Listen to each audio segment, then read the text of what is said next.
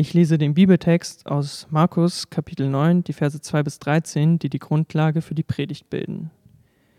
Sechs Tage später nahm Jesus Petrus, Jakobus und Johannes mit sich und stieg mit ihnen auf einen hohen Berg, wo sie ganz allein waren. Dort veränderte sich vor ihren Augen sein Aussehen. Seine Kleider begannen leuchtend weiß zu glänzen, so hell, wie es kein Färber auf der ganzen Erde hätte machen können. Dann erschienen Elia und Mose vor ihnen. Die beiden redeten mit Jesus. Da ergriff Petrus das Wort. Rabbi, sagte er zu Jesus, wie gut ist es, dass wir hier sind. Wir wollen drei Hütten bauen, eine für dich, eine für Mose und eine für Elia. Petrus wusste nämlich nicht, was er sagen sollte. So erschrocken waren er und die beiden anderen Jünger. Da kam eine Wolke und warf ihren Schatten auf sie, und aus der Wolke sprach eine Stimme Dies ist mein geliebter Sohn, auf ihn sollt ihr hören. Und als sie um sich schauten, sahen sie auf einmal niemand mehr, außer Jesus. Er allein war noch bei ihnen. Während sie den Berg hinunterstiegen, schärfte Jesus den drei Jüngern ein, niemand zu erzählen, was sie erlebt hatten, bis der Menschensohn von den Toten auferstanden, sei. Diese Bemerkung Jesu ließ sie nicht mehr los, und sie überlegten miteinander, was er wohl gemeint hatte, als er von, den, als er von der Auferstehung von den Toten sprach. Schließlich fragten sie Jesus, warum sagen die Schriftgelehrten, dass zuerst Elia kommen muss? Jesus erwiderte, es stimmt, zuerst kommt Elia und stellt alles wieder her.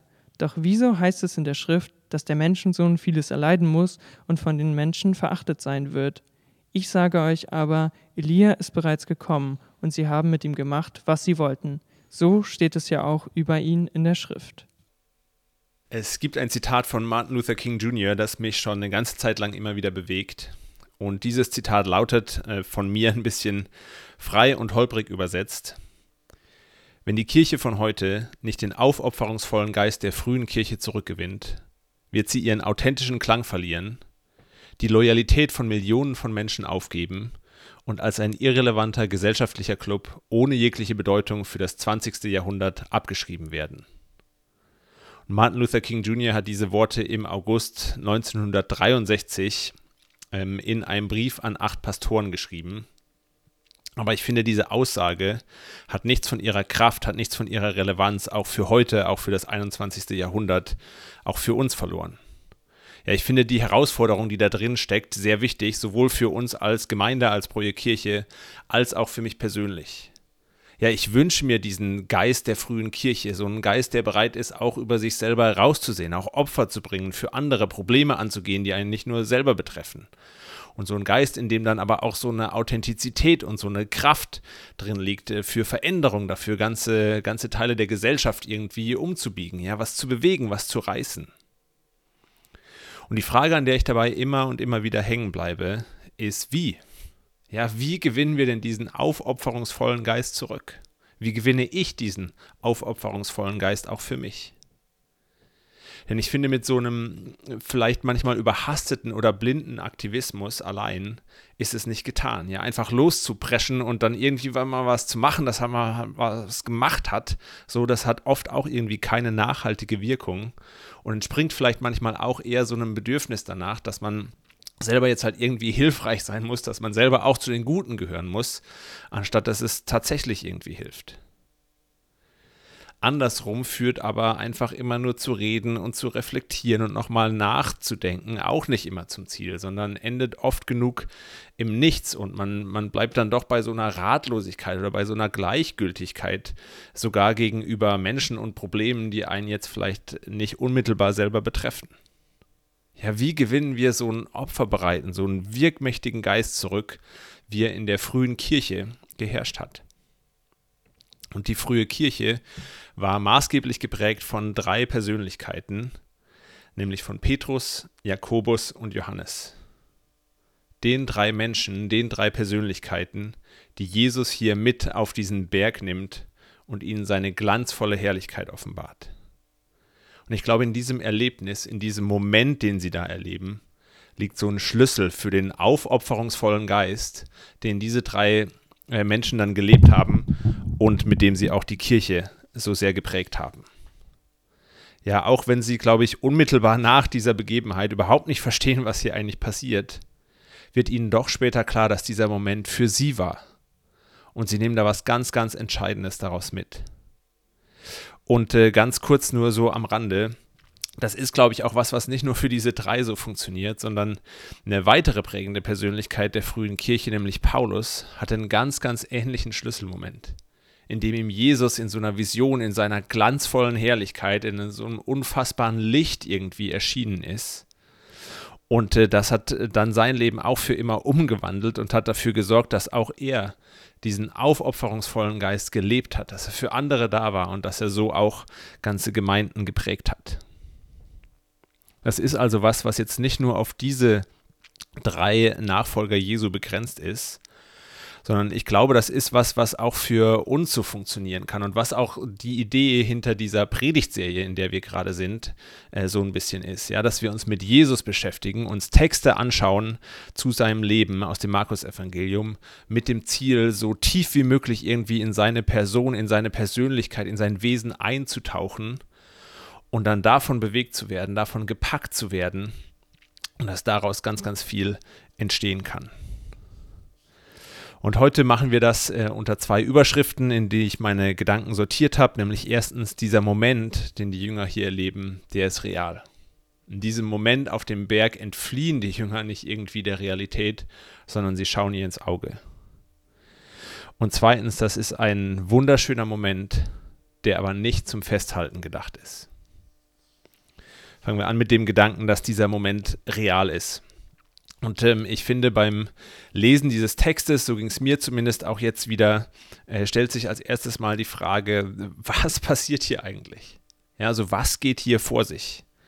Jesus geht irgendwie mit seinen drei engsten Vertrauten, ja, das sind Petrus, Jakobus und Johannes, geht er auf einen Berg. Oben auf diesem Berg fängt Jesus dann auf geheimnisvolle Art und Weise an zu leuchten. Und dann erscheinen auch noch Mose und Elia irgendwie in einer Vision. Ja, was soll das Ganze?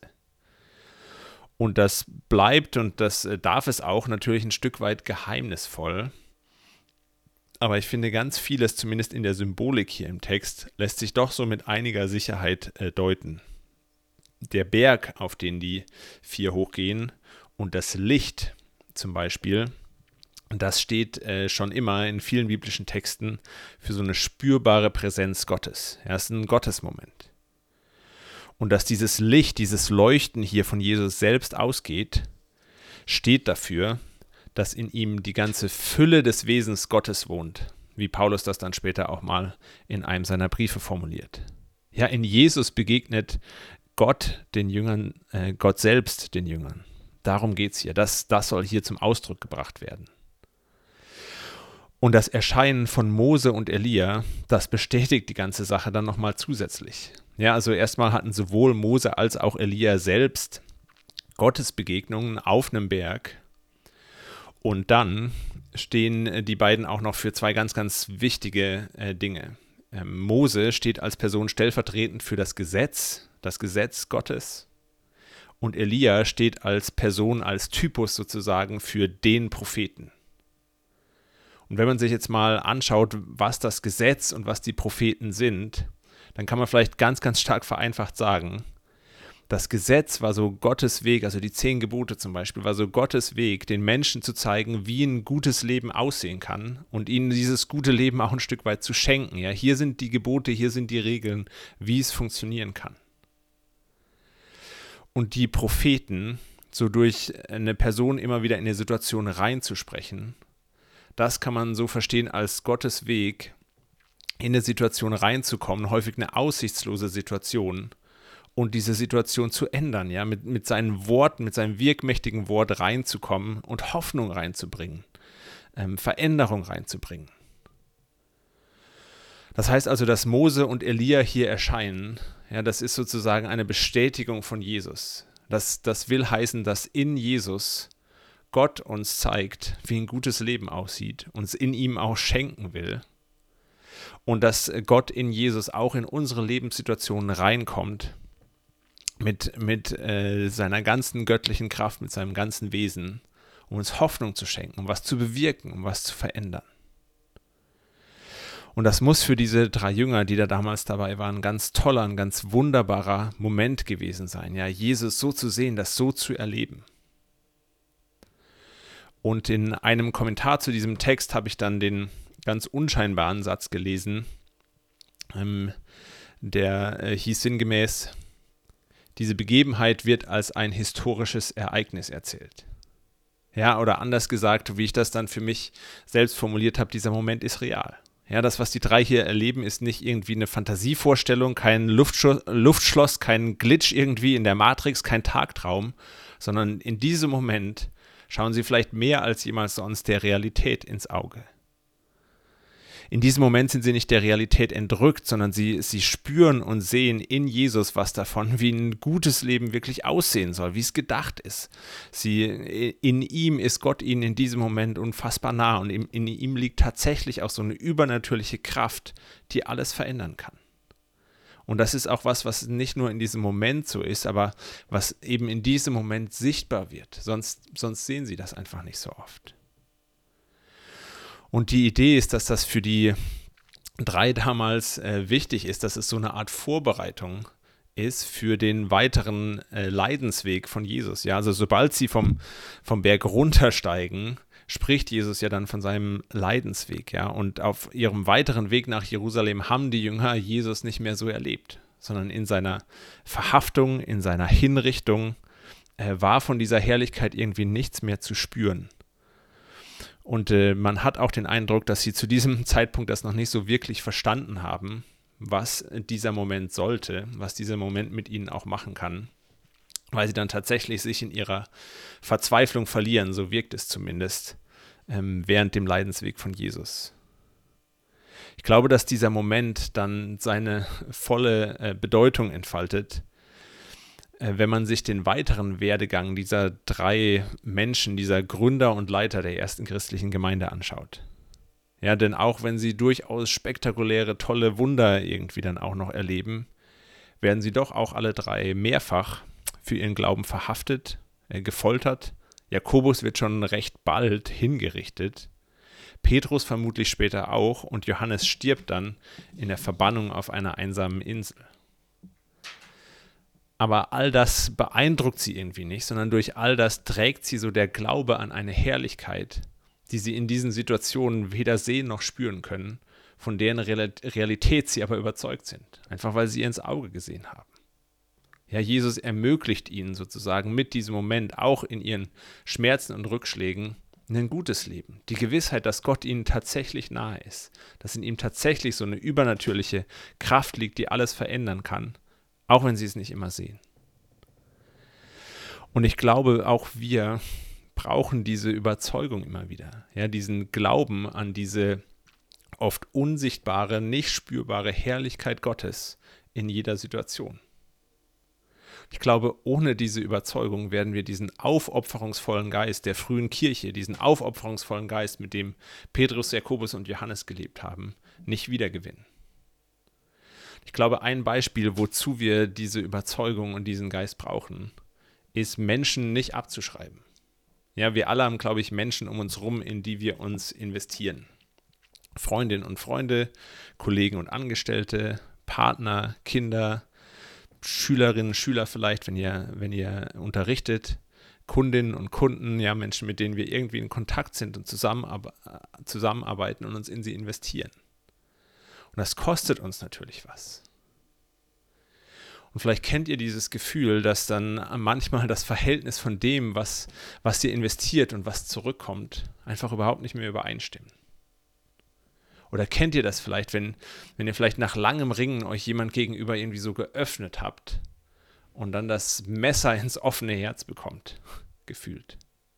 Kennt ihr den, so, einen Gedanken von, ich, ich kämpfe vielleicht schon so lange gegen dieses Verhaltensmuster ähm, an in diesem Menschen. Ich versuche immer und immer wieder ihm zu helfen, aber es ist doch immer wieder dasselbe. Es ist doch immer wieder dasselbe damit.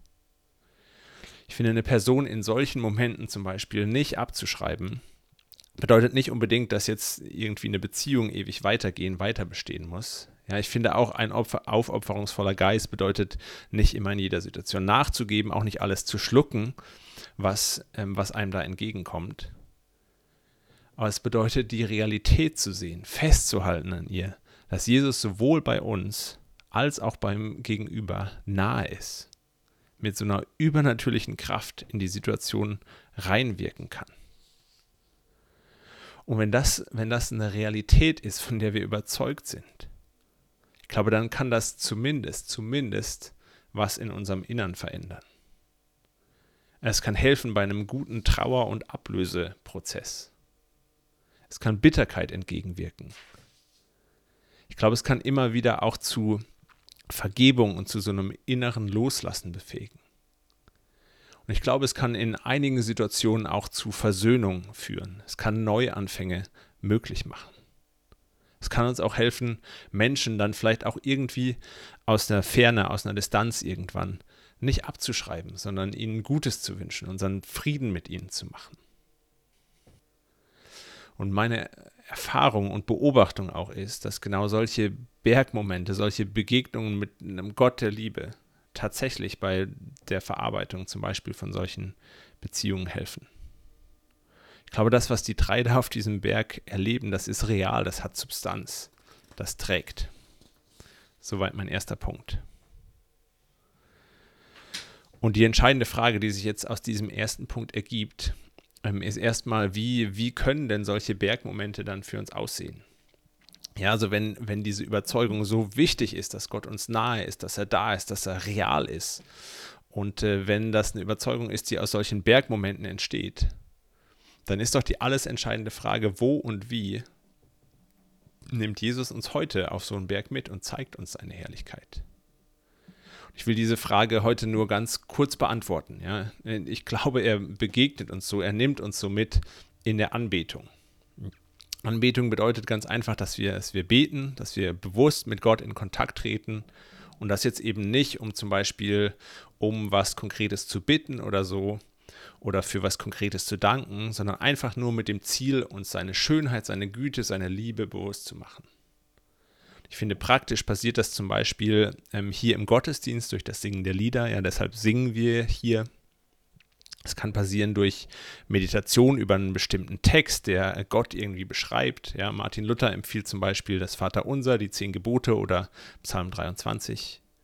Es kann passieren durch einen Moment der Stille, ähm, vielleicht durch das sogenannte Ruhegebet, wo man versucht, so alle anderen Gedanken irgendwie mal auf die Seite zu lassen und äh, still zu werden vor Gott ähm, sich auf ihn einzulassen.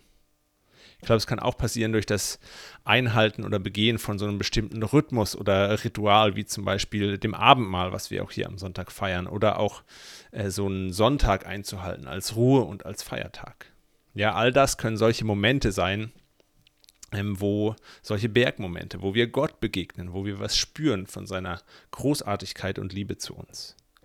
Und wenn ihr dazu irgendwie noch mehr äh, Details wissen wollt, ja, zu den einzelnen Praktiken oder so Fragen habt, dann haben wir dazu jede Menge Ressourcen, haben da auch äh, schon mehr in anderen Predigten drüber gesprochen. Äh, kommt da gerne auf mich zu, aber da will ich jetzt heute nicht im Detail drauf eingehen, sondern ich will jetzt in meinem zweiten Punkt ähm, das noch mehr vertiefen, dass diese Momente, die ich gerade kurz angerissen habe, dass sie nicht zum Festhalten gedacht sind.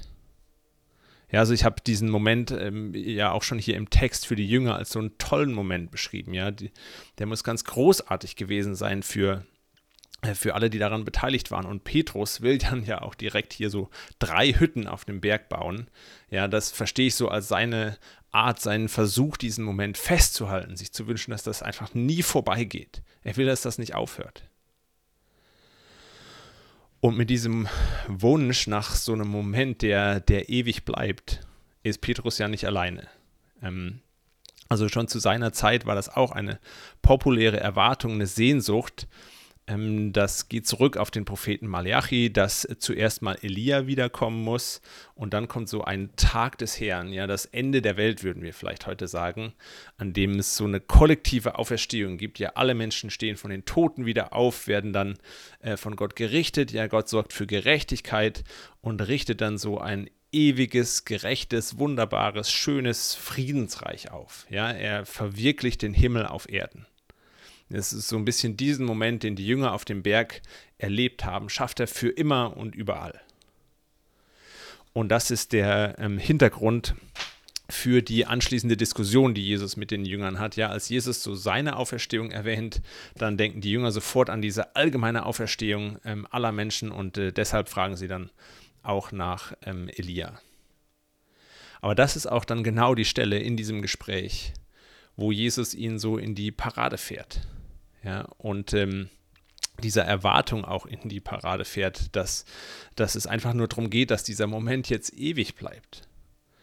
Und was Jesus macht, noch auf dem Weg vom Berg runter, ist, dass er von seinem notwendigen Leiden schreibt, äh, spricht. Er verknüpft diesen wunderschönen Moment auf dem Berg mit seinem Leidensweg und sagt, die beiden gehören irgendwie zusammen. Ja, er sagt, dieser tolle Bergmoment war nicht um seiner Selbstwillen da, sondern um euch auch auf dieses Leiden vorzubereiten, auf das wirkliche Leben. Und es ist vielleicht und äh, hoffentlich äh, eine tolle Erfahrung für euch, so vor Beginn einer neuen, von einer neuen Arbeitswoche, die, in der es vielleicht auch stressige Momente, stressige Begegnungen und Aufgaben gibt, die auf einen warten. Ja, vor so einer Woche hier im Gottesdienst zu sein, Gott anzubeten durch die Lieder, ähm, sich das bewusst zu machen, wie nahe er uns ist, wie sehr er uns liebt, wie sehr er uns trägt. Und da liegt dann natürlich auch für uns der Gedanke nahe, dass es in unserem Glauben vielleicht darum geht, äh, möglichst viele und möglichst lang anhaltende solcher tollen Anbetungsmomente zu schaffen und zu haben. Ich finde, das ist dann so ein Punkt, der, der leicht in so eine Art Realitätsflucht dann auch kippen kann. Ja, auch, auch für uns will dieser Moment hier zum Beispiel jetzt am Sonntagmorgen nicht nur ein schöner Moment sein, sondern er zielt eigentlich auf den Montag. Er ist eine Vorbereitung, wie so ein Akku, der uns vielleicht mitgegeben wird für den Rest der Woche. Er will reinwirken in unseren Alltag. Ich will das ganz kurz illustrieren, was ich damit meine. Ähm, ich hatte vor kurzem so einen Moment auf äh, meinem Balkon. Ähm, das hatte jetzt nichts mit Gott zu tun, aber illustriert, glaube ich, meinen Punkt. Ähm, wir haben auf unserem Balkon so eine Holzkiste äh, aus Kiefernholz stehen. Da lagern wir so ein paar Sachen drin. Man kann sie auch draufsetzen. Ähm, ist ganz schön. Und da diese Kiste noch recht neu ist, hatte ich so einen Moment, in dem mir dieser Geruch von diesem Kiefernholz, von diesem frisch abgezogenen Kiefernholz so in die Nase gestiegen ist. Und äh, dieser Geruch hat mich dann für einen Moment zurückversetzt äh, in so einen Sommer äh, vor einer ganzen Weile schon, wo ich irgendwie viel draußen unterwegs war, im Wald unterwegs war, äh, viel mit Holz auch irgendwie gemacht habe, gecampt habe draußen und äh, oft mit Freunden abends dann auch noch um so ein Feuer gesessen bin. Es war einfach ein richtig schöner und guter Sommer mit ganz vielen tollen Erinnerungen, die dieser Geruch dann bei mir äh, wachgerufen hat. Und äh, mit diesem Moment äh, dachte ich dann, kann ich eigentlich in zwei Richtungen jetzt weitermachen. Also ich kann das entweder so machen, dass ich jetzt in den kommenden Tagen einfach noch häufiger mich auf meinen Balkon raussetze, an dieser Kiste, an diesem Kiefernholz schnuppere und hoffe, dass sich wieder der gleiche Effekt einstellt und ich so irgendwie einen tollen, wunderschönen Moment habe, in den ich irgendwie in schöneren, schönen Erinnerungen schwelgen kann. Das werde ich aber nicht machen. Äh, ich finde, damit wäre wär dieser Moment auch verschwendet sondern was er auch in mir tatsächlich ausgelöst hat, war mehr so eine Vorfreude, so ein Blick auf den kommenden Sommer. Ja, also es ist vielleicht immer noch ein Sommer, in dem es verschiedene Einschränkungen gibt, ist immer noch irgendwie so eine Unsicherheit da. Ähm, aber dieser tolle Moment, den ich da auf dem Balkon hatte, der kann mir auch ganz viel Energie geben, mich jetzt hinzusetzen, mir zu überlegen, wie kann ich denn den kommenden Sommer gestalten? Was für äh, Momente kann ich denn haben, die ich auch hier genießen kann, irgendwie draußen zu sein? Ja, die, dieser Moment kann eine Inspiration sein, für meinen jetzigen Sommer zu planen. Und ich finde, so können wir auch unsere, unsere Bergmomente, unsere Momente der Anbetung als so eine Art Inspiration verwenden für unseren, für unseren Alltag ja so ein Augenöffner für mich in dieser Hinsicht war, als wir äh, hier im Projekt Kirche äh, so einen Arbeit- und Glaube-Bereich eingeführt haben. Ja, das war nicht meine Initiative, aber es hat mich total ähm, bewegt und ich fand das wirklich so eine Art Augenöffner. Ja, also die meisten von uns, ähm, bei den meisten von uns ist das ja so, dass wir äh, den ganzen Tag eigentlich, ja, locker 40 Stunden in der Woche in irgendeiner Form arbeiten. Ja, und Arbeiten ist was, was unsere Tage hauptsächlich füllt. aber vom Glauben her hatte ich dazu bisher wenig irgendwie gehört, außer mach halt deinen Job irgendwie anständig, hinterzieh keine Steuern äh, und arbeite jetzt vielleicht nicht gerade im internationalen Waffenhandel oder so. Ich habe mir aber lange keine tieferen Gedanken darüber gemacht. Und aus so einem, aus so einem Anbetungsmoment eigentlich auch, ja, aus, aus so einem mal der, der Realität Gottes als äh, Schöpfer, als jemand, der was schafft, der arbeitet, der sich die Hände dreckig macht, das mal anzuschauen und das mal auf mein Arbeiten zu übertragen. Ja, von daher gesehen, mal meine Einstellung, meine Haltung zur Arbeit zu durchdenken. Ja, warum mache ich das eigentlich alles? Was treibt mich das an? Ist das, ist das von meinem Glauben her auch irgendwie informiert oder geprägt? Oder woher kommt meine Einstellung zu meiner Arbeit eigentlich? Was kann und was will ich vielleicht mit meiner Arbeitskraft erreichen? Ja, so die tieferen Fragen. Das hat meine Art und Weise zu arbeiten schon ganz, oder wie ich auch darüber denke, schon ein ganzes Stück verändert. Und äh, ganz ähnliches gilt, glaube ich, auch in anderen Bereichen unseres Lebens, wo so Anbetungsmomente ja sowas vom Wesen Gottes, was uns irgendwie ins Herz sackt, eine ganz praktische Veränderung für unser alltägliches Leben bewirken kann. Und ich will das äh, abschließend nochmal äh, illustrieren mit so einer Verbindung in meinem Kopf, die ich selbst halbwegs absurd finde, aber die euch vielleicht gerade deswegen hängen bleibt und auch helfen kann. Helfen kann. Und zwar äh, musste ich bei diesem Zitat von Martin Luther King Jr. witzigerweise auch an Engelbert Lütke Dahltrup denken, den Mann, der den BER nach äh, vielen Jahren endlich fertig gebaut hat und der auf die Frage, wie er das denn geschafft hat, ähm, nach so vielen anderen vor ihm, die es irgendwie nicht geschafft haben, diesen Flughafen fertig zu bringen. Da hat er in einem Podcast mal gesagt, ähm, er wusste von Anfang an, dass es nicht gehen wird, ohne in die Details zu gehen. Ja, also ohne wirklich jedes Kabel, das verlegt wurde, nochmal anzuschauen, umzudrehen und äh, zu schauen, ob das passt, ob das alles seine Richtigkeit hat. Ähm, ja, dahin zu gehen, wo es weh tut. Und für mich hat das auch wirklich so was von diesem, ähm, oder für mich ist das auch ein Aspekt von diesem aufopferungsvollen Geist, den Martin Luther King Jr. Ähm, erwähnt.